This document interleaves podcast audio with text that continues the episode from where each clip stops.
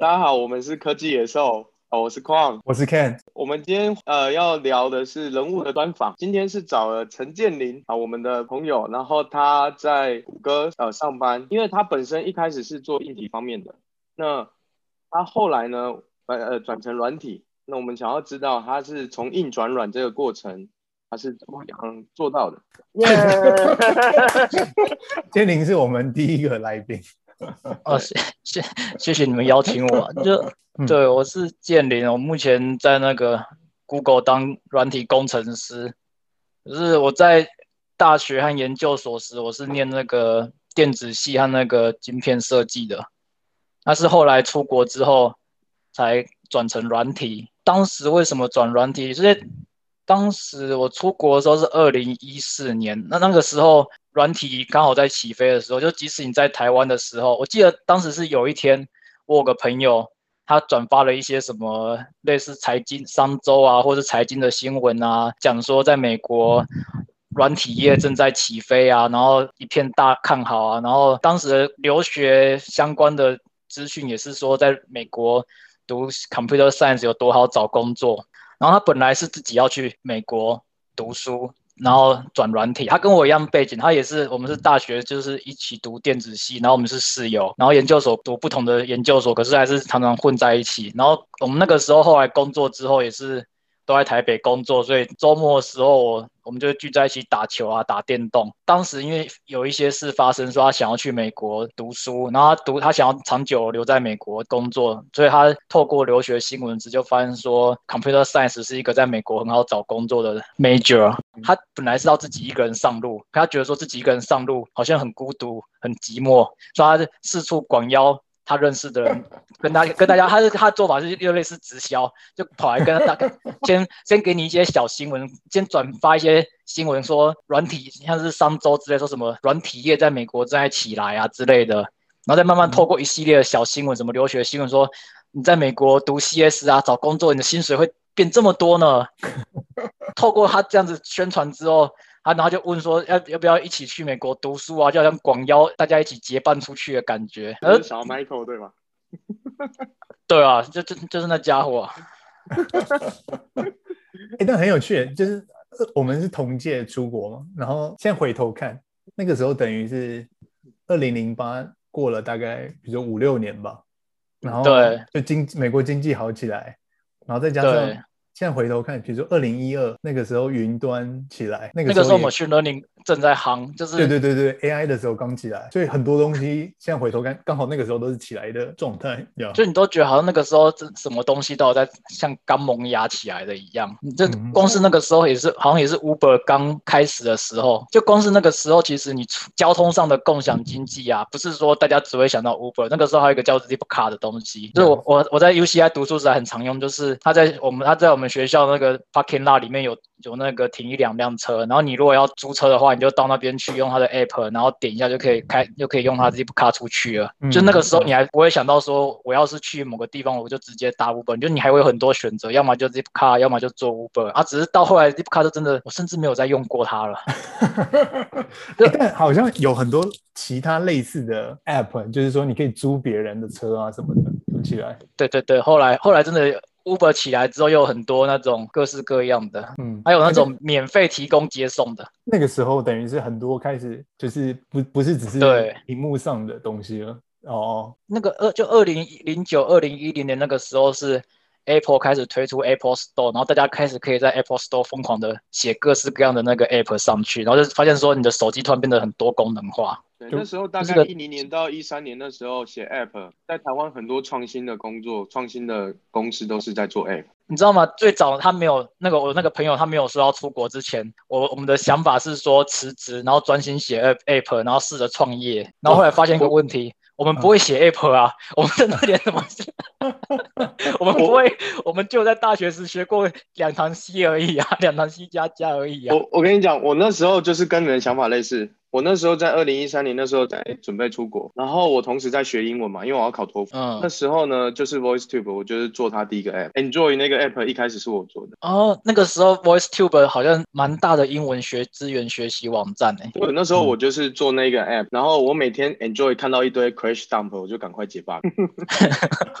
可是我跟你讲一个很有趣的，那时候赚广告，可是那时候还很小，所以广告没有多少。然后后来我是直接卖给他，因为我要出 app 的想法其实是可行的。而且我跟你们说另外一个好玩的，就是那时候啊，我连 list 跟 dictionary 都不知道，然后我就查 enjoy Java 的用法，我就直接用，我就知道说啊，这个可以把它当做 key 跟 value 去用，然后这个可以去抓 index，可是我根本不知道它叫 dictionary 跟 list，我也不知道怎么 implement，我就我就应用，我就等于是硬干，你知道吗？然后最后也把那个 app 第一个 app 第一个 app 吗？那是我第一个 app，我就硬干也把它干出来了。啊、所以，所以我后来去欧白念书的时候，我才会觉得哇，我以前真的是白痴。就是我第一个写的那个 app 的 code 啊，我觉得里面应该有很多 hidden bug 在里面，因为我连 dictionary 跟 list 都不知道。对啊，就整个 structure 可能就是有一些问题的。我们 go back 我们原来问我们原来的就是，其实你一开始你是念电子，你是念交大跟台大的。那你而且你那时候又是学最红的 design，IC design。那其实如果按照这个 standard 的 pattern，应该就是去联发科。那为什么你当初没有去联发科？我，我要插话一下，就是我也是交大的。哦，对啊，对，我知道，Ken 也是交大电子。对对，两个都是交大，而且都是很厉害的。然后交大电子，我记得就是等于算是交大的扛把子吧，龙头。然后。对，我的印象中，就是大部分交大电子的人毕业以后，通常就是去主科工作，然后就会娶一个空姐老婆，四十岁退休，然后这辈子大概就这样。这个是真的那种，对，那个是我们那个时候听到的那个故事，就是四十岁退休，然后当杂货店老板，然后偶尔会有那个工程师过来拜访，说：“哎、欸，不好意思，这个 bug 解不出来，你要不要把可以看一下嘛？”然后老板就看一下说：“嗯。”这边错了，然后工程师就很开心的那个回去了。就这个故事真的有，对对，就是要么是早餐店老板，要么是杂货店老板，然后就会有足科工程师来拜访他。对，我跟矿就很好奇，就是你读的那个系，那个时候已经是毕业出路已经是这么稳定，为什么你会比如说一开始当 PM，跟后来转软体？我觉得就是有时候会有一种状况，就是就是每个人都觉得那种生活方式就是。就是很好的生活方式，可你就你就会觉得说好像不适应，没有办法说让想象说自己在那边可以做的开开心心的做下去。然后当时。这种现象比较明显的是在于说，二零一零年那个时候的联发科，或者是说其他的科技业，他们的工时都很长。对，但是那个时候好像是第一波爆起来，就是说，哦，嗯，科技业真的很长，然后开始大家会这件事。你那时候台大毕业，你应该是二零二零一零年，对不对？对，二零一零年那时候联发科是股票，我记得是在往下，那时候不是往。就二零零八年那个时候有那个股票分红费用化。哦，对啊，费用化。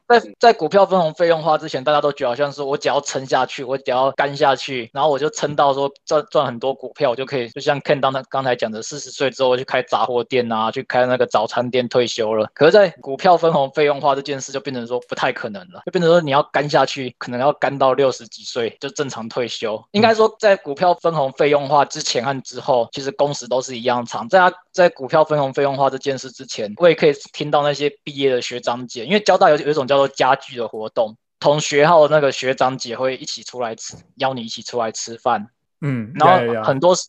时候那个学长姐是已经在工作了状态，然后他们就会跟你分享一些他们的那些工职场上的事情，然后你就可以从那个时候，其实他们的工时就已经很长了，只是说那个时候大家还有个盼头，就是像 Ken 说的，可能提早退休。可是从股票分红费用化之后，就是这种事情变得民间传说之后，就大家开始注意到说。哦，那其实我工作时间还是一样这么长哎，所以你是这个原因？我当时是一刚开始是我很抗拒进进入科技业，就是即使说以我的学历是我可以去不错的科技公司，可是我就是在找工作的时候就是变得很迷茫，就是我不是很想要进入到那个职场环境去，尤其是我是去当兵一年，我当时去当兵其实也有这个用意，就是我不会不想要被绑科技替代役，绑在一个我可能不喜欢的职场、不喜欢的工作绑三年，所以我宁可去直接当兵。当十一个月，就给自己缓冲时间和更多的选择。然后我在当兵的期间时，我同届的同学们都已经直接就很直接的进入联发科当科技替代役了，所以我就会有更多的资讯说他们那个，因为他们工作上的事情啊，他们他们工时上的事情，就有更多的资讯。慢慢的就发现说，哦，真的还蛮长，就是工时长，都不是只是一个传说，是它就真的发生了。就是我有个同学，他加班加到说他整个脸色惨白，我们其他届的同学都看到他，因为我们一堆同学都在联发科，所以说在联发科就变成说你上个厕所都会遇到同学或学长学弟，这走走廊上都会到处遇到认识的人。然后他当时就加班到他脸色惨白，其他人都很担心他的身体健康。可他他有得到回馈，就是他当当时算说他工作很累，他是让部门最红的那个新人，有被看到。可是就是他也是真的以他的身体为消耗。我当时就因为这些关系，就变得我在当完兵之后变得很一直在迟疑，说要不要进入科技业。可是我不进入科技业，我要干嘛？那个时候你你人生读了大学，然后你又读了全台湾最好的电子研究所，你就是为了要进入科技业去做贡献。那你不进入科技业，你，这一切的努力就变成 nothing 啊。所以我也不知道我要干嘛。然后当时有一家叫普安的科技公司，他要找那个 Prada designer，他不是找 Prada designer，是找 Prada designer 的类似助理，帮他们做一些事情。然后他们说他们，因为他们之前找助理薪水都开得比较低，然后来的人也不也没有那么 qualify，所以他们觉得说他们在他们的产品设计的非常糟糕，所以他们就这次他们特地把薪薪资往上调，试着想要找一些更好的人才进来。他们当时是想要做自由品牌，因为他们以前是帮 IBM 做那个 RAID 的那个磁碟阵列的代工，然后他们后来开始转型做自由品牌，可他们自由品牌就变成说他们自己得要去思考说他们的磁碟阵列得要有什么功能，得要卖给怎样的一些客户，所以他们才会有这个部门在。做得开心吗？那时候我觉得我在那边学到一个很宝贵的一课。台湾之台湾之所以工程师的工时会很长，有很很大的原因是因为从那个源头那边在负责在做 planning 的人，他们就乱 planning。OK，你怎么会有这个感觉？因为当时他们在开会的时候，他们跟他们有一次发生一个事情，就是他们说要做一个功能，我就是说这个功能不会有人买单的。可是当时因为我是部门很菜的人，就我大概，所以他们也觉得说，呃。就就听听我的话，就听一听，他们就决定还是做了。然后后来大概花了五个月的时候，把那个功能做好。然后做好之后，嗯、果然没有人要买单。I see, I see。可是这个功能装上去又，又又需要你本来产品的那个成本就会增加。就可能你本来这个产品卖个一百块，可是有这个功能的产品，因为它本身更 powerful，所以它得要卖到一百二、一百三。那他们后来发现这个产品既然没有人要买单，那干脆说就不要装这个。功能上去，就产品还可以压低价格，所以后来他们就回到原点，然后后来就发现说，哎，那四个月、那五个月，那些阿 D 就基本上他们加班，其实在做白工。那我们换个方式说，如果你没有出国，你会继续想要愿意继续当 PM 吗？不会，因为我那个时候其实已经有注意到一件事，就台湾其实那个台湾以前都是搬家做代工，然后代工的时候我们就是不需要思考 planning 的东西，然后当我们从转做自由品牌，想要做更高附加价值的时候，不太知道要怎么去做 planning 和 design 方面的东西。所以那个时候，我其实，在那个时候已经累积了很多想法，就想说，我是不是要去其他地方看一下其他不同的一些做事的方法，去学习这方面的东西，而不是说只是埋头的说。因为我觉得，如果说我继续埋头在在这那家公司当 PM，好像我也没有办法做比以前的人更好。而且还还会有个一个很有趣的事情，哎，这不知道能不能讲，可是应该可以，已经过那么十几年了。OK，PM、嗯、设计一个烂产品之后，你很敢，那个烂。对，因为他他设计个烂产品，然后那个烂产品就害得说 RD 做了五个月，最后那个东西又不能推出去，然后公司还要花钱去制造一些有那个功能的东西去卖，试着卖看看，然后又失败，所以最后大家都会怪指责怪那个 PM 说是他的锅，而其实当时更上面的 CEO 之类的东西在压着他的头去做。我们那边的时候，那个 PM 他后来就是要写谢罪书，他要写说我、嗯、我对不起大家，因为我做这个设计使得 R R R N D 部门。浪费了那么多时间在开发这个新的功能，然后我们的 sales 部门还要去的负责想要怎么去 PR 搞，然后还要负责去推销这个东西，都是因为我的错，所以他就还要写一封谢罪书，然后寄给那个公司的各个部部门。但我觉得不是只是个人的问题，我觉得我我 by the way 这个是我第一次听到这种流程，我觉得蛮酷的。很关键就是那个刚刚建建林说那个，就是台湾如果你是要。变成一个创立品牌，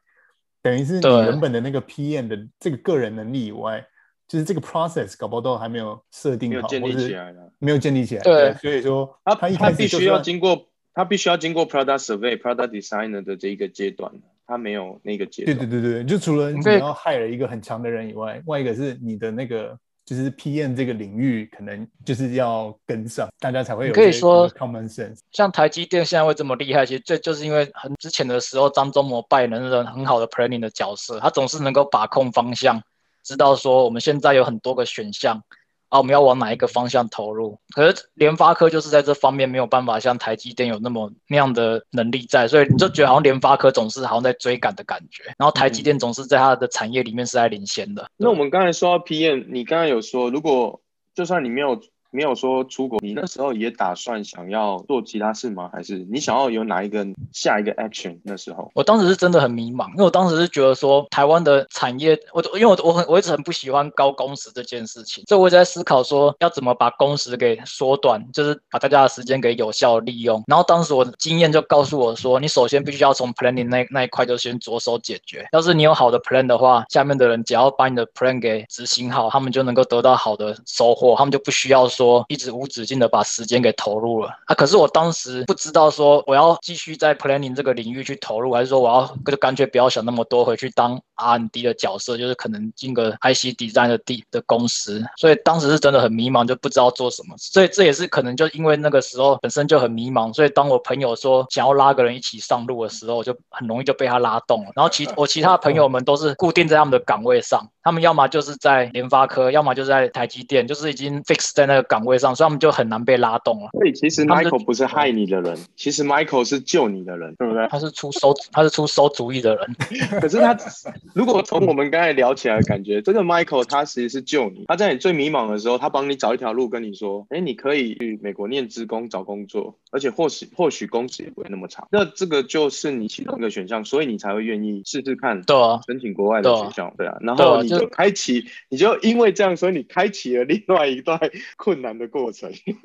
也是因为对啊，我帮你的，因为他没有把事前调查最好，所以其实我们两个都没有想到说去美国找工作。当时他的印象还停留在说，在美国只要读 CS 就很容易找到工作，嗯哼，就停留在那种坊间谣言的阶段。对啊，可是前提是 coding 一定已已经要有要有一定的基础。我那时候也没有想那么多，然后是因为 Ken 跟那个李根道吓到我，我才会赶快去写 LeetCode，你知道吗？我本来放的超轻松，就是我一直听到 Ken 跟李根道有面试。有面试开始不断的编自己了，你知道吗？这个确实都会有这样一个过程。对啊，就是你会突然发现说，因为大家的节奏都那么快，就是大家一刚开始就马上在不断的面试，而且我是去那边才感觉到说，每个人的语文能力都好好。嗯，就是限于几个人呐、啊。你我我的那个室友，他真的英文非常好，我觉得他是例外，你不能一直把他当做一个。力，因为可我觉得 Ken 也很好啊，他在我们 Ken 也很好，没错，我觉得建章只是对，可是他们都是职工出来，你像陈建章，他中央职工嘛，Ken 是交大的嘛，而且他本来就在写 code，然后李根道是台大职工的啊，所以这个都是很强的，所以我觉得有一个不不同的 point 是那个那个时候，比如说不管是建章我还是那个 Edward，就是我们等于是刚毕业，然后就来念硕士嘛，我们等于是走的路其实是就感觉是一个很。前人走过，很多人走过，哦、就是那个方向上不像你讲，就是你会有更多自己的想法。就是我我我听你的故事以后才发现，哦、哇塞，原来那时候我，比如说我们一起上课，原来你其实经历了很多 选择之类的跟想法一样。我就很迷茫啊。对对，我在想那个这个是主要的原因，因为其他的话，比如说普通的那个时候去念硕士，就是其实都在走一个很明确的道路。嗯、我觉得主要是差、哦、差在这里。然后剩下的你可以再说哦，可能你们是转专业，或是英文可能呃没有自己想象那那么好这样之类，我觉得那个是稍微次要。我觉得迷茫的，当因为当当你在迷茫的时候，你就没有办法说很固定的把你的那些资源都放在某个方向。所以其实我在出国之前，我在英文方面并没有说磨练到那么好，我没有去上过托福或 GRE 的补习班，我就是自己下班之后有空就看一看，然后就去考试这样子。可我觉得英文是一个障碍，就是当时留学版还有很精彩的事情，就是当时留学版有一个已经结婚的人啊，他男的男生他想要出出国去，也是一样去读 CS，在美国工作，然后他老婆一刚刚开始都觉得都都支支持他，然后等到他真的申请到学校之后出去时，他老婆才翻脸，开始想办法挡住他，不要让他出去。他们后来怎么做嘞？他们离婚了啊！他们就他就因为他想要出国去留学，然后在美国找工作这件事，他们就是闹到离婚了。然后当时我很印象深刻，是因为我跟我朋友就那个时候都会开始在看留学版啊，看一下人家的经验。然后那个时候我朋友说：“嗯，幸好我们都没结婚。”他说：“这有什么好骄傲的？”所以大家就知道我们这个 background 了。我们是在这样一个托福的情况下，没有啊只有我，我们在托福情况下念的 Irvine。可是，在 Irvine 的时候，我们念书，建宁，你在那时候你有遇到什么困难？我必须要跟建章说一声抱歉，就是他跟我一起组队去那个写那个 database 那个 project，他后来才发现说，干这个人不会写 code 啊。我说你记得，嗯，我记得第一个 project，他看完看了我上传到 GitHub 的东西之后，他就觉得说，哎、欸，为什么你会写这种东西？你没有 compile 过吗？我觉得我完全不知道要 compile 六成功之后还可以上传，所以就直接写好了，直接上传。没对啊，对啊。哎、欸，这边要介介绍一下，就是我们那时候第第一学期刚开始，然后有一门课叫做。好像 Introduction to Database 吧，就是很对那个超难的、超硬的。除了很难以外，那时候听说好像是虽然很难，但是可以学到蛮多。好像在放在履历上也算不错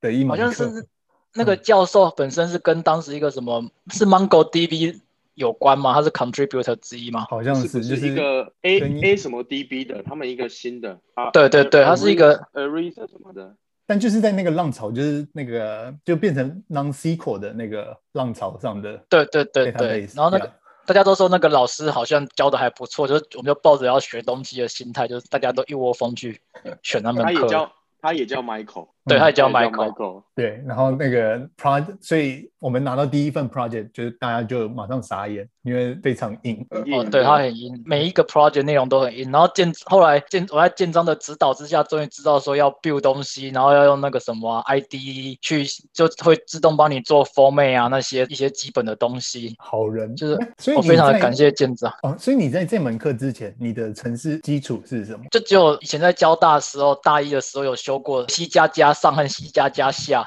就是我最后是碰过程式课了。I see, I see。所以那个时候你等于是你可以稍微。写一个程式，比如说 for loop 啊，recursive 吧，但是你不知道 data structure 或者是 algorithm。I C I C，我可以写很写一个很简单简易的程式而已。那时候 memory 的那一些定值跟那个 memory malloc 啊这种东西，你那时候知道吗？哦，那个反而知道，因为那个在电子系的教育里面，其实我们对硬体的相关的东西都会教，所以我们有一门课教 computer 相关的，问他名字叫什么了？所以我们可以 assume 就是，其实你是已经对这种电脑的。的这个硬体的知识跟 memory 的相关的知识其实已经充足了。那你那时候缺少的是写 computer science 的一些相关 tool 的学习。那这时候建章有提供你这个学习的机会，对吧？对，你可以说我对于 cache 啊、memory、disk 还有上面那些什么 address 的东西都知道。可是我对 software architecture 这东西是没有概念，还有 software architecture 里面要用的那些 data structure 是没有什么概念的。所以就是那个时候就必须要在在这边补上去。所以那时候你从硬体这样直接来念的时候。在这部分，你那时候有觉得很困难吗？还是说那时候有觉得很难跟上吗？哦，超困难的，我第一个礼那个 project 拿到的第一个礼拜啊，我每个礼拜。每天只能睡三小时，因为我完全没有办法不知道，都在买手这边试着要不要拖建章后腿，然后试着要赶进度，赶快贡献点东西。然后即使我在睡觉时候啊，我会梦到自己在写程式，我会手会岔起来一下，开始好像在在空中打程式码一样。太夸张了！我我会知道，是因为我睡得非常真的非常浅，我真的睡浅到说我自己手伸起来这边打东西的时候，我自己可以感受到说我手在睡梦中有抬起来。嗯。这个真的蛮猛，但我我我可以稍微想象，因为我我那时候已经算是资工背景了，然后我去上那门课就已经觉得压力蛮大，然后你是更跨领域的过来，可以想象。我那个时候去，然后就已经觉得他们 project 的速度很快，因为今天上课才教，然后你可能这个周末或下个周末，你 project 就要写出上课教的 advanced 的版本，就是延伸版，要 implement 出来。这个我自己觉得那个速度很快，然后尤其是我们念的那个大学，它是采用 quarter 制嘛，就一年是三个 quarter，台湾是一年是两个学期这样，所以对 semester，对对对，所以像是比如说台湾一个 semester 会教的课，很多时候其实会变成浓缩成，在美国是一个 quarter 的课，所以它等于是、嗯、对更浓缩，速度要更快，所以老师上课其实很少讲他自己的人生故事啊，或是什么的，就变成说你要一快速的吸收，然后快速可以转化成实做，就那个节。奏非常惊人。建你你说的这个困难点啊，其实我那时候跟你一样啊，真的不一样的。我那时候其实也是，就是都是写到凌晨，就是你会一直担心说你是不是在拖你队友的后腿，然后你要怎么赶快赶上去队友的进度啊？而且我那时候写的时候，我是在我不会使用 SQL 的情况下去写的。哦，对，他那个他还他，我记得他他他的作业是要实现那个 SQL 的 query，就是他给你 query 的那个 statement，然后你要可以把它转化成正。真的那个搜寻，然后你就看到说，连 SQL 是什么都不知道。对，就想他首先给你 query，就是你要先理解说到底什么是 SQL query，然后你要试着去理解说 SQL query 的整个结构和语义是什么，然后你试着还把它对应到说到底在 database 层你要怎么把这些动作给实现。但有一个很有趣的是，我一直觉得硬体的人，比如说转到软体的话，这些东西是其实像任督二脉一下就可以打通。但现现在听起来等于是软体等于也是一个自己的学问，也是是需要花时间去 r e n bar 的。对，我不得不提出一个差异，就是在硬体的时候。嗯我们我以前在研究所学那个晶片设计，我们都是学电晶体或者是那什么 register。我觉得软软体跟硬体有个很大的差异在于，软体对于抽象概念更注重，就是你必须要捕捉说它抽象概念是什么，然后你要把这个抽象概念给慢慢分层，从从最高层到 low level 都要能够把它产生出一个很好的结构化。可是硬体有在这方面，在这种抽象化的并没有那么大要求，所以这方面的能力其实在硬体设计方面不并不会那么得到那么好的锻炼。嗯，完全同意。对，因为硬体的话，你等于是受物理，就至少你有一个物理的法则限制。那软体的话，很多都是人为做出来的的设计。可我觉得这就是软体最有趣的地方，就是软体最令人着迷，就是说你有时候当你在设计抽象层的时候，你很像在写文章。就每个人他设计的抽象层可能都不一样。你可以说 SQL 是一个抽象层，database 那个 project 里面我们拿到 SQL 就是 SQL 那个抽象层。可是当你 SQL 抽象层要转换成最后接下来 file 里面的 pagination 的话，你要怎么转换过去？你可以用两层就过去，你也可以用更细致的四五层过去，取决于说你设计者的那个思考能力，还有对那每个抽象概念的捕捉能力，这很像是在写一篇小说或者是那种散文的感觉。我觉得这是在硬体里面不常知道，因为硬体就是组成元件就是那些，所以你要思考是如何用这些组成元件去把你要的功能都出来，而不是说试着去加抽象层出现出去。我觉得建林这说的很好，因为我大学也是电机系，所以然后我们那时候都是学那个 Verilog，我们写对对对写程式。的时候不会去想到说我的程程式要怎么样把它变成 object oriented 的那种方式，我叫很直接，就是我要做哪一个 functionality，我就是用 Verilog 把它 implement 出来。然后我们更 care 的是那个效能，我们对会去 care 那个整个软体的 structure。哎，就有人说过，好的 code 读起来像是一个优美的文章，我觉得这是完全是合理的，就是一个大神他是可以用很简练的方式把自己的概念整个都包含在他写的 code 里面。经过第一学期的课之后，你后来的课有比较顺利吗？还是也都是很花时间在补足软体方面？可以说最痛苦的是 database 那一门课，然后经过经过那一门课之后，其他门课是有比较顺利。可是其他门课就是虽然说比较顺利，可是我所有的资源都被阿 Q 排在说把那些专业知识给补足，所以我就完全没有办法像去想到说 LeetCode 啊，然后语言方面的训练。所以我当时其实我很不敢讲，啊，人家听我也都听不懂，所以我是陷入一个很焦虑的状况。我整天跟我那个朋友在抱怨这件事，我说我下我看到你的时候一定要把你打一顿。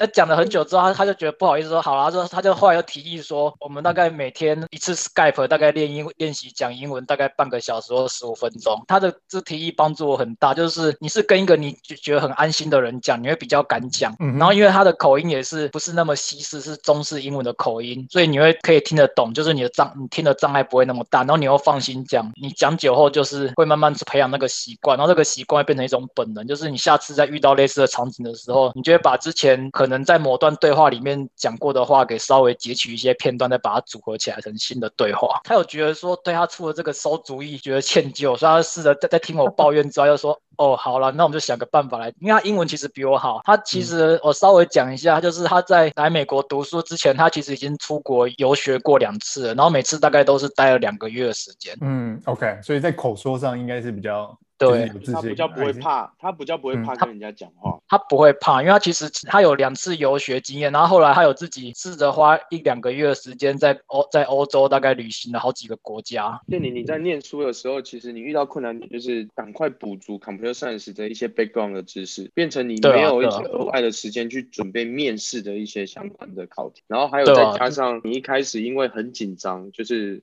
要补足这一些知识，所以。变成你也比较少去跟人家讲英文，你也比较害怕去跟人家对话，就会有这两个困难点。面试其实就是一种双向的沟通，那你要是连讲话都是对你来说是一件很恐怖的事情的话，你基本上你就面试的压力就很大了。虽然都有这些困难，但是你在中途都是就是都有找坚持方，就是解决方法。我觉得建宁最最好的就是都一直有坚持下去，有想办法把问题解决掉。对，因为每个人的情况不一样嘛。比如说建宁是转专业，所以有这些障碍是可以想象，但是你都有办法踏出下一步去解决，这还不错。对，我觉得就是你就做自己能够做的事情嘛。就是如果说你要走的路是一百公尺的话，那你你每次只能走三十公分，那你就先把自己能够做三十公分做好。像第一个 project，我上传的没有 compile 的 code 上去被建章发现，然后我就赶快问他一般人的正式的流程是什么？我原来是要先 build build 好后再再上传，我就赶快去做这件事情。然后要做这件事情，就发现说我不知道什么叫 IDE，我当时还是用记事本那边写 code，我就就把 IDE 装好，然后就是一步一步这样子把自己能够做的事情做好后，就不要想太多。就是很多人之所以会放弃，是因为他把所有的困难都一口气看完了。嗯。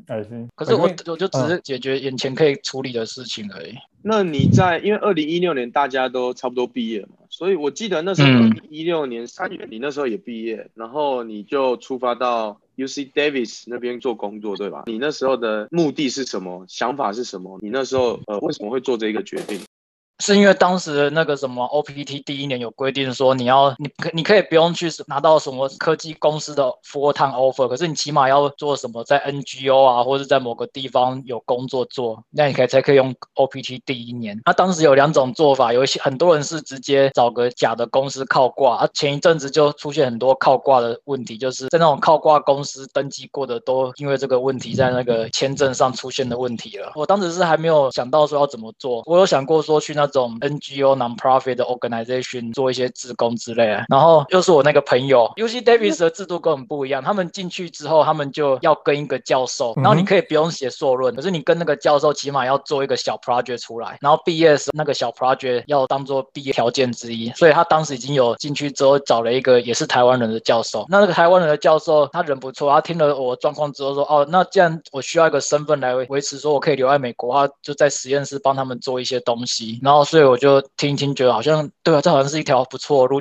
那你在那个教授下面工作是做什么？有薪水吗？还有就是没有薪水，哪一些东西？没有学到没有薪水。这个其实又又回到我那个朋友，他们不是让毕业时要做个小 project，然后小 project 要要做出来后来才可以毕业，然后我就协助他做那个小 project。就他试着把，就教授试着把他做那个小 project 的 scope 再开大一点，可以两个人一起下去做。因为这种 project 其实要做到什么程度才可以毕业，完全是教授说了算，不会系上不会说真的出动几个人去 review 你的那个 project，然后去判断说，哦，你是不是够 qualified？因为又又不是博士论文，也不是硕士论文，他就只是一个要试着让 Davis 的学生都有一个一些更多的那种实务经验的设计而已。所以他们当时的教授的想法就是，哦，那既然你需要身份，然后你也需要一些实务的。经验，那我就把这个 project 再开大一点点，然后你们就两个人一起下去做。所以我就是我朋友做那个 project 是为了他可以毕业，那我就协助他做，就是一方面也是获得更多的实务经验。因为即使经过了 UCI 的修课之后，我自己可以感受到说我在那个 computer science 方面的 domain knowledge 还是不够啊，因为我也没有真的去 intern 过，所以我完全不知道说业界到底他们的流程还有他们需要的 level 是怎样。所以记得做这个 project，我也希望说起码有做一个产品在 resume 上面可以多一点东西可以写上去。对呀，等于是有一个稍微大一点 scope 的 project。对对，而且这个 project 就是不会像说学校 project 就可能三个礼拜、两个礼拜就做出来，就可能起码要用月来算。那你在 UC Davis 待了多久？哦，待了好久，我从三月待了一年呢，我待到隔年的五月才搬去湾区去上工。哦，是因为你找到了一个？对对对，就是那。OK，工作我找到我前工 ISL Learning 的。好，那你在 UC Davis 这边有做一些 project，接着有去 ISL Learning 那边工作。那你在面试的时候有问到这个 project 吗？嗯、就是它是怎么样一个契机让你可以面试？还有面试的呃，就是你做的 project 有没有助于你去做面试？我觉得这个是有，就是第一方面是当你有有做出一个比较大 project 的时候，就是你有经历过说一个可能要有四周六周的周期的 project 时，你有更多的自信说你。起码有做出个东西，所以当人家问你一些东西的时候，就要不慌不忙的去回答。然后第二个方面是，如果说一个 project 的周期大概是四到六周的话，它本身所要接触的那些 domain knowledge 的那个层面会更广，所以你有机会去了解到一些东西。虽然说可能那个对业界来说都还是很粗浅的东西，而起码会觉得说，哦，你好像有稍微那么一点点的经验。我以前其实在做这个 project 之前，我对于所谓的 backend 和 frontend 并没有那么清楚的概念，像是我们做 database 也是 backend 的一环。可是它是属于一个非常 low level 的 database service。可是当你在做这个小 project 的时候，你会慢慢了解到说每个 software architecture 里面 front end 是什么，back end 是什么，然后 front end 跟 back end 他们之间的沟通有哪些 protocol 可以用，像是最常用的是 RESTful API，然后还有那种 push notification 那种 app 在用的那种 protocol，就是你起码你做的东西会是一个可以完全 independent 的东西，然后跟人家谈的时候，你可以展现出一个比较 high level 的那个 whole picture 出来。这点我觉得很多。时候你做 project，你得到多少东西是一方面，另外一个东西是帮助你增加自信。所以其实你在从二零一四年工作。呃，念书到二零一六年，然后去 UC Davis 一年，然后再到你新创 ISL 这边工作，嗯、其实你不断的在增增加你的 computer science 的经验，对吧？然后让你的自信也越来越多，然后你了解软体 architecture 方面是不是也越来越多？对啊，你就是慢慢的对这东，你就是对软体的东西不断的在 pick up 更多的 knowledge。我觉得这段周期其实也很重要，就是因为我多了那段周期，就是我慢慢时间把我原的劣势给补足上来。你说在学校的时候吗？就是在 UC Davis 的时候，就是因为我们在学校的时候，由于那个课业的那个压力很大，所以其实如果说你语言不好，尽量把你的时间挤出一些去练习听啊和说。像我后来在 UC Davis 的时候，没有了课业压力那些 loading 之后，就有更多的时间试着去把听力啊、口说这些给补上去，是一个缓冲啊。听起来这一年真的还不错哎，就是我说，等于你那个时候最主要目标就是。完成这个就是做这个 project，然后再来就是刷 LeetCode，因为我我我真的是到那一年的时候才刚开始接触 LeetCode 这个东西，然后开始在狂开始在苦刷。那你在 ISL 这边你也学到了不少，对吧？ISL Learning 是一个 K 十二 Education 的那个公司，K 代表 Kindergarten，然后十二代表美国的十二年级，相当于是高中，所以 K 十二 Education 代表说 ISL Learning 的业务范围从那个幼稚园包含到高高中，然后这家公司它是在台湾，我们通常会写作业，还有考试，我们都是用纸本。在美国的确也有很多地方是还是用纸本，可是有很多人已经觉得说纸本是一个很不 make sense 的做法。第一个原因是你纸本的话，你一定也要有那些纸张才可以做考试写作业。第二个是 grading，就是老师改分数，就是很多时候你觉得像选择题这种东西，就是你不手动，你完全可以用电脑自动化去评分。所以很多人他们做的方式是把那个纸本的东西变成电子化，就是你在网络上就可以直接在网站写作业和在网网站上面做考试。然后我们公司是一家在 education 前公司啊，前公司是一家在 education 上面已经经历一经营了十六年的公司，可是他以前的美国在 education technology 方方面没有那么重视，所以一直没有那么红。所以他直到近几年，大家在 education technology 方面有很多那个热钱涌入，他他才开始受到很多的投资，然后开始扩招。然后它的最大卖点是在于说，一般的网站他们可能只是把传统的纸本的东西。变成电子化，然后他不是，他的想法是不一样，就是说他的题目都是即时生成的，就是同样的题目，它里面的那些一些数字啊，一些选项都是随随机生成，所以你每次看到都会不一样。所以它好处就是你要去迫使学生是真去真的理解说这个题目的怎么解，而不是说只是记答案而已。这听起来这完根本是去年 COVID 完美的公司，应该有受惠于 COVID。嗯，有，它股价在去年那个 COVID。的期间，它股价往上涨。哎、欸，所以你进去的时候，那家公司嗯，就是大概多大？嗯、有哦，我嗯。我进去的时候，正是那家公司一堆那个热钱涌入他的时候。那那个时候，那家公司一堆热钱涌入，然后他当时他已他现他已经有产品，就是刚才说的，针对每个题目，他都可以及时生成。你除非你真的理解他的那个题目的解法，不然的话，你光是背答案，完全没有办法成功的 pass 他那些题目。所以他因为这个产品，他这个功能做得很成功，所以当时有很多很优秀的那些工程师涌入那家公司，什么。哈佛的啊，Berkeley 的啊，就 Georgia Tech 那些都有。然后那时候这家公司大概总规模人数大概在五六百人，然后工程师可能有一两百人，可是还在扩张中。那个时候，这真的真的是一种大家都觉得说这家公司可以改变未来，会创造出不一样的东西的感觉。所以你进去的时候，等于是那个时候已经有某些 code 了。有有有。呃，你那时候的工作内容是什么？当时我负责并不是说题目的生成那一块，我们负责是像是如果说你在亚马逊买东西，你会有一个 service 在负责管理说你的 order 啊，你的那些 account 啊，还有你那些 sub 你的那个 prime membership 的那些 subscription 啊，我们负责就是那种 business platform。哦，所以你进去的时候，你已经是一个有一个组，然后你是有可以有人去带的状态。对对，我当时进去的时候就已经.那个组就已经大概有十几个人了。你在那做多久？哦，做了两年半呢。OK，感觉怎么样？我觉得那两年半就真的还蛮有意思，因为我进去的时候我做的是 full stack。Full stack 就是从前端到后端，然后到 database、SQL query 方面都要负责，所以我就有很多机会摸到说不同各式各样的东西，就包括前端的话写 React，然后后端的话那些 Web 的那个 framework，还有那个 database 端的那些都要懂。我觉得我们的公司有个很好的制度，就是他会试着要培养你，培养的方式就是像是他们我们的 project 通常都是以很多人。多人的模式进行，然后会有一个人负责写 design doc，然后其他人负责要 review 他的 design doc，然后 review 好，大家都了解觉 OK 之后，就就大家就 follow 他的领导去做这个 project。然后一刚开始你进去的时候，这种事情都是资深的有经验的人在做，可是他慢慢的会在你 review 的过程中去引导你说，你去多想一些，多学一些，然后会让你有机会去自己去写 design doc，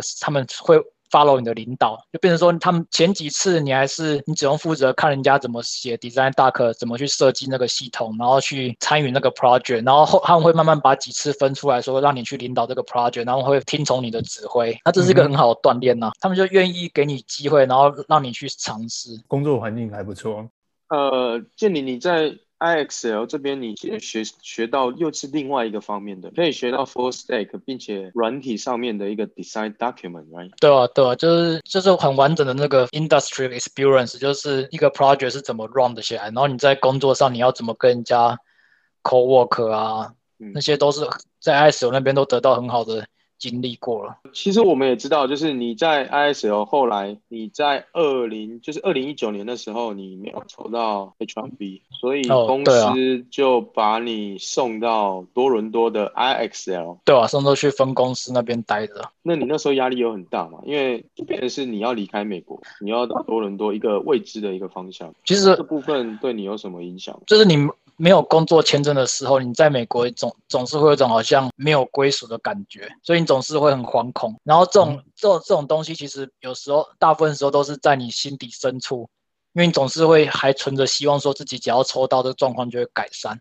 然后当你没有抽到工作签证的时候，确认说你已经把机会都用完了，然后也还是没有工作签证时，这种忧虑就会整个爆发开来，你就整个心情变得很沮丧，你就是提不起劲做什么事情之类的。你好会讲，而且这这个东西完全就是你没办法控制的。对，然后所以当时我最最后一次抽签，然后确认没有上之后，我是真的心情是很糟糕，然后就是也提不起劲来做事，就每天上班就还是得要撑着把该做事做，可是也就是也只是撑在那边而已。嗯、然后我对加拿大认知也没有很，我也不知道到底多伦多是怎样的地方，所以我当时其实有考虑过说，就干脆不干了，就就回台湾去算了。那那你去加拿大这个机会是你去要求的，还是你主管有跟你说有这个机会？公司的立场上，他们并不想要失去工程师，所以他们的计划是把我丢去加拿大，过一年之后再拉回美国去。你是说用 L one 对吗？对啊，对啊。OK，然后你就去了加拿大。对啊，就去了多伦，我去的是多伦多，多伦多就号称是那个加拿大的那个华尔街，其实那边就是一个很大都会的感觉，而且还蛮有意思的，因为那边。在那个西岸湾区那边，大部分你看到华人多嘛都是中国人，可是，在多伦多那边，你看到的亚洲人有很多是日本人和韩国人，还有中国人，还有香港人。它是一个华在华人社区上面是更多元化的，所以那边的韩国食物和日本食物都还蛮好吃，所以反而去了之后发现说，其实那边待起来也还蛮舒服的。好像有听说他们的食物蛮棒，他们的日本食物超棒，我觉得他们很多拉面甚至比台湾的拉面店还要好吃。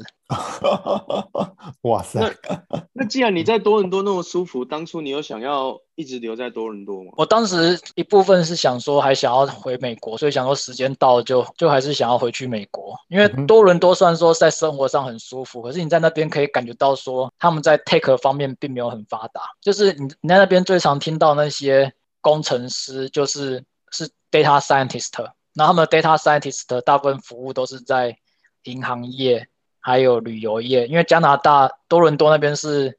很多银行在那边，所以他们的 data scientist 也很多。所以可是他们相反的，在那个 tech 方面，就是纯粹的 software engineer 的机会就没有那么多。所以你可以感觉到说，他们在 tech 方面就没有像在湾区的时候那么蓬勃。加拿大本土的科技公司比较有名的，大家听过加拿大科技公司就是 BlackBerry。OK，现在加拿大。本土的科技有名的科技公司就只剩下就是一个做 e-commerce 的科技公司，很类似亚马逊在做的东西啊。所以加拿大那边的科技势力大部分都是美国那边的过去的分公司，像 Google 啊、Amazon 啊、Microsoft 那些。你有计划要回美国？那 ISL 他也有计划把你送回美国吗？那可是为什么你？因为据我们所知，你那时候就是也开始面试微软，呃、嗯，不，面试 Google。那为什么你不等到可以回、呃、回美国，而是直接就面试 Google 呢？是什么样的原因让你想要想要换？其实一刚开始面试 Google 是在我 H1B 没有抽到之后，我才去做。因为 H1B 没有抽到，我心情很沮丧，那我就一直在睡觉，嗯、就每天我下班之后就一直睡，睡到隔天早上，就睡了大概十三个小时。OK，嗯哼，然后我直到这样睡，睡了一个半月之后，发现我睡饱，我睡不着了。我因为睡饱了，然后我当时因为又知道自己要离开美国，所以你就会对自己的社交圈有种半放弃的状态，不会那么积极的想去跟人家见面啊、聊天啊，因为就觉得说自己好像很鲁、很很鲁的感觉。要要被迫离开，然后其他每个朋友都是那种可以有稳定身份的感觉。我就当我当时最不喜欢看到就是看在那个 Facebook 上面 po 的那个 poster，就他他笑得好灿烂呐。你说 Ken 哦？你说对啊？你说谁？你说谁？再说一次。Ken 啊！我记得好像是二零一八年还是一七年，他参加那个 holiday party，他身边还跟了一个女生，好像是财经系的。我我我当时在想说，怎么会有人那么爽，又有稳定的身份，然后又还有不错的工作，然后身边还有个正妹一起一起。参加 holiday party，然后就是因为这种状态之下，你就。对社交生活有点半放弃，所以你在家就没事，就只好开始刷 l i c o 要找点事情做，就到处去面试之类的。其实就断断续续的，我大概九月就开始慢慢面试。可是面试的时候遇到个很大问题，当他们知道你已经用完 H1B 抽签的机会之后，很多公司都会直接把你拒绝掉。像微软就是说，哦，那就我们再联络。他们就是微软自己主动敲我，敲了两次吧，然后每次都是 recruiter 跟我聊完之后，他们就知道我的那个 immigration 的状态之后，就直接就说，哦，那就先这样子好了。然后也有一些好像是那个什么啊，他可能要过了 phone interview 那个环节之后，他开始在认真的看你 immigration 的状态时，他才注意到说，嗯，你这个人没有身份了，就把你放弃掉好了。所以只有 Google 没有放弃你。对，我觉得 Google 就是这方面气度还蛮好，就是他即使知道说我的那个 immigration 的状态就是处在一个很糟糕的状态之下。嗯，佛心公司等于你说你拿到 offer 的时候，你人已经在加拿大？哦，没有，我大概在二零一八年的三月左右，我大概就已经过了那个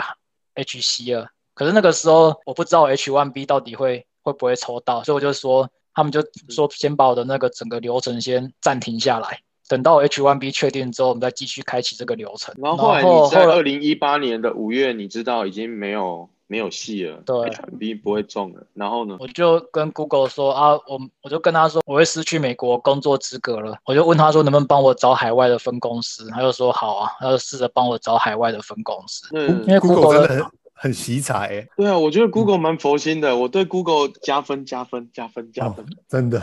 就还蛮大气的，因为其实。像我最后只剩下最后一次筹钱机会，我基本上面的大部分的所有的公司都是拒绝我，或是说面到一半就没下文了，就是可能有 phone interview，不然就什么 OA，可是就跑一跑就突然就就当时你有你有种好像自己被当做次等公民，就是职场上的次等公民，就是那种以前没有以前那种没有 intern 然后去找 full time 那种感觉又回来了，就是、哦、啊熟悉熟悉的味道。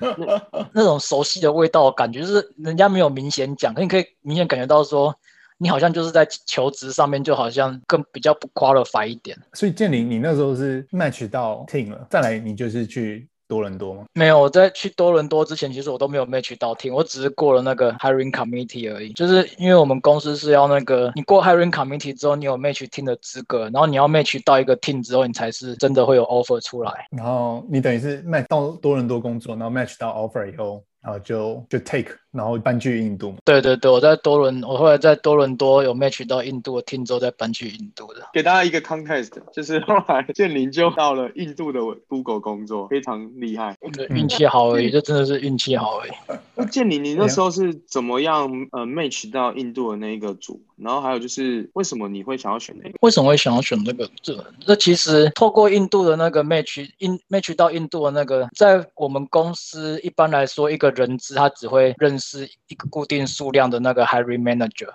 所以当你想要 match 到海外的组的时候，他你就他就就会有一种无力可施的感觉，因为他并不知道说海外分公司有哪些 hiring manager，然后他们需要怎样的人才。假如说现在他要找印度或是德国的缺的话，他得要先联络上印度或德德国那边的 recruiter，然后知道说他们手上跟他们合作 hiring manager 有哪些缺，再把这个人才给他们介绍过去。我当时是想要找各地方的缺，就包含说。加拿大或是欧洲啊，或是亚洲都可以。然后亚洲的话，因为我的那个 recruiter 他本身就比较没有什么 connection，我是刚好有个朋友他在台湾的 Google 当 recruiter。一个 recruiter 他不一定会只会被只会负责说他所在国家的那个职权，像是。亚太是一个亚太区，所以亚太区的 recruiter 他们会互相支援。所以他当时刚好有在负责印度那边的职缺，他就跟我说印度有个机会，然后叫让我跟 hiring manager 聊聊看。然后当时其实我在美国的时候，我有注意到说一个现象，可能在中小公司这个现象会比较明显，就是大家其实不太敢改改 code 的，就是怕一方面是怕因为。一方面，你改了 code 的话，你要怎么确保说你改你的那个 change 是好的，是不会把你的那个 service 给崩掉的？那你就要靠那个 QA 测试。可是 QA 本身要要花很多时间测试，然后另外 QA 它测试的方式也不是说那么全面，所以它很多时候它没有测到。所以很多时候，即使 QA 真的很仔细的 follow 了说你们规定的那些测试流程，什么 regression test 它也做了，你最后 service 出去还是会崩崩掉。所以到最后就变成说，有很多公司其实他们的 code 都都是一些很老很老的 code，因为他们要是改的话，他们没有一个很可靠的测试方法去确认说改后的 code 是可以正常可以 work 的。所以我当时在公司的时候，其实我自己已经有很多想法，觉得说我们哪些 service 可以改。可是大部分时候，我跟上面的提这些建议的时候，都会被挡下来。他们就是。会告诉我说现状是什么，就是我们没有一个很好的测试的方式，就是除了我们依赖于 QA 的手动测试，可是 QA 已经有很多的 loading 了，然后它也测没有办法很仔细，所以我们如果现有的 code 可以继续 run 的话，我们就让它继续 run 下去，没有必要说为了说为了一些 software structure 啊，或者什么什么原因让它整个去 refactor 它。当时其实我们公司在那个也遇到类似的问题，就是我们在我们公司有那个卖那个 Nest device 嘛，然后 Nest device 它本身并不是说它只有 device 上面的那些 software，它还有包含它在 cloud 方面的负责 support 它的 service。然后当你那些 cloud 既有 local device 上面的的软体，然后你有 cloud 方面的 service 的话，一个 device 所含的那些功能就非常的多了。然后你这些功能很多的时候，你测试就变得要花费很多的时间，所以就变成说你必须要不断的填新的那些测试能力进来，不然就是你只能不要测那么详细，那就更容易造成说你的 service 会崩溃掉。然后我们当时我们这个印度的组在做就是 test automation 的 infrastructure，我们在试着思考说要怎么建建置一个环境，可以自动的把那些手动的测试变成可以自动化去跑起来。然后觉得说这东西还蛮有意思，这就是我之前一直在困惑说有什么方式可以。让一个 developer 可以更自由自在的去开发新的功能，或者是说把现有的 software 啊的 structure 给重新给 refactor 掉。所以我觉得他做的东西是很有意思的，然后就聊一聊之后就决定加入了。我我我觉得你在选择每一个工作，其实你都已经有很好的想法了，不管是从你转到念 computer science。然后或者是 UCD 或者去 IXL，或者是选 Google 的 team，你好像都已经有一些想法，你才会去选那个组。我觉得就是我可能是一个比较习惯做一个东西的时候，我不会一直做下去，我会做到一定的程度之后就停下来想一下，我为什么要做这个东西？啊，我现在做做什么？然后我接下来要怎么做？所以我这些想法其实都是日常累积下来的。我们虽然好像聊很久，但是。要知道这个过程其实是很漫长，然后比这个更漫长的是这中间的变化。他一开始可能像建林讲，他可能呃电子系毕业，然后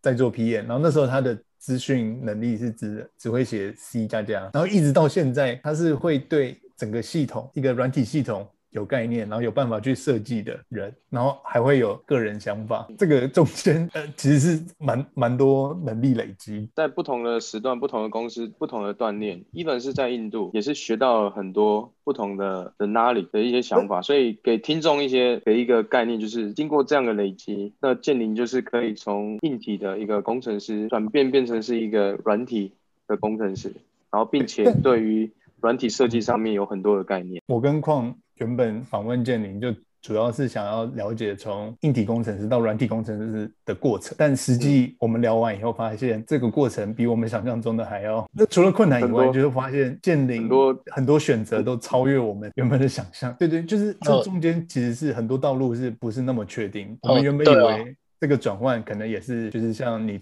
你去读研究所一个很很确定的事情。但嗯，但没有，因为这里有很多其他选择，然后也有很多不同的考量。我觉得迷茫会很正常，就是你一定会很多时候会迷茫，说你到底要做什么。可是就是你在迷茫的时候，你才会开始去思考，说你接下来要做什么。嗯，就你会想想更多，对。然后也是要坚持自己的想法，不要放弃，对吧？对。然后那个矿，我替矿问矿，其实有一个结尾的问题想要问建林，哦，就是。对我们，我们之前都在讲，就光看你的经历就知道，就是你是有一直在变强的。那我们我们自己是觉得很厉害，oh. 因为就是你的经，就是你是跨领域嘛，然后那个过程就是是很多是你自己的选择，然后也有很多困难。所以我们好奇，就你一路的感觉是什么，跟有没有什么心得想要分享给大家？我觉得就是。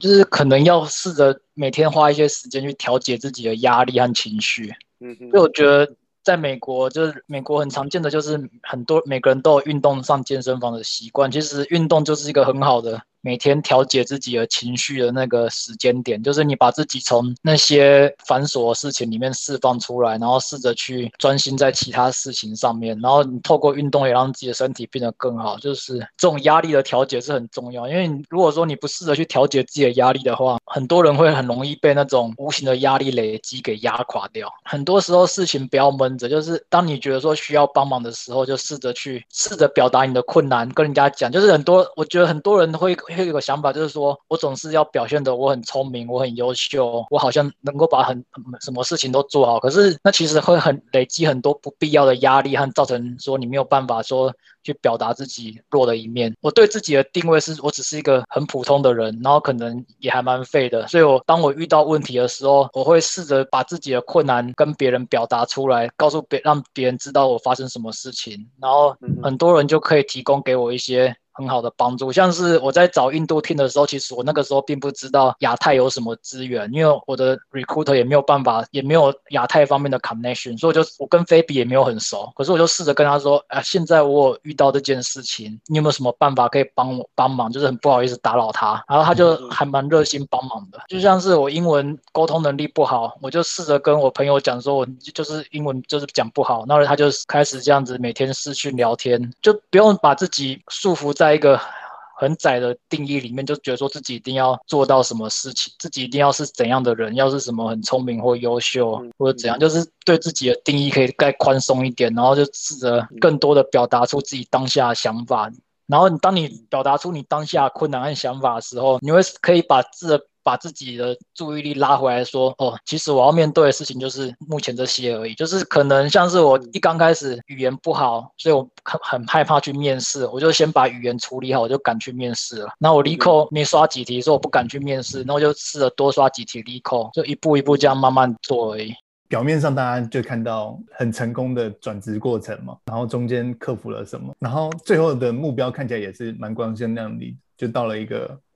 比如说软体业的很大的公司。但我觉得很重要的是中间的那个过程，就是建林有一直在变强，其实让我自己也开始反思自己的 职业，就是就是要一直让自己变强，然后做自己喜欢的事情，对吧？我觉得。我跟听众应该现在都在 在反思反思呀呀呀！我觉得还蛮还蛮有帮助，对吧？嗯，今天真的谢谢建林来，对，谢谢建林。今天的这一集就就到这里结束了，谢谢大家，拜拜，拜拜。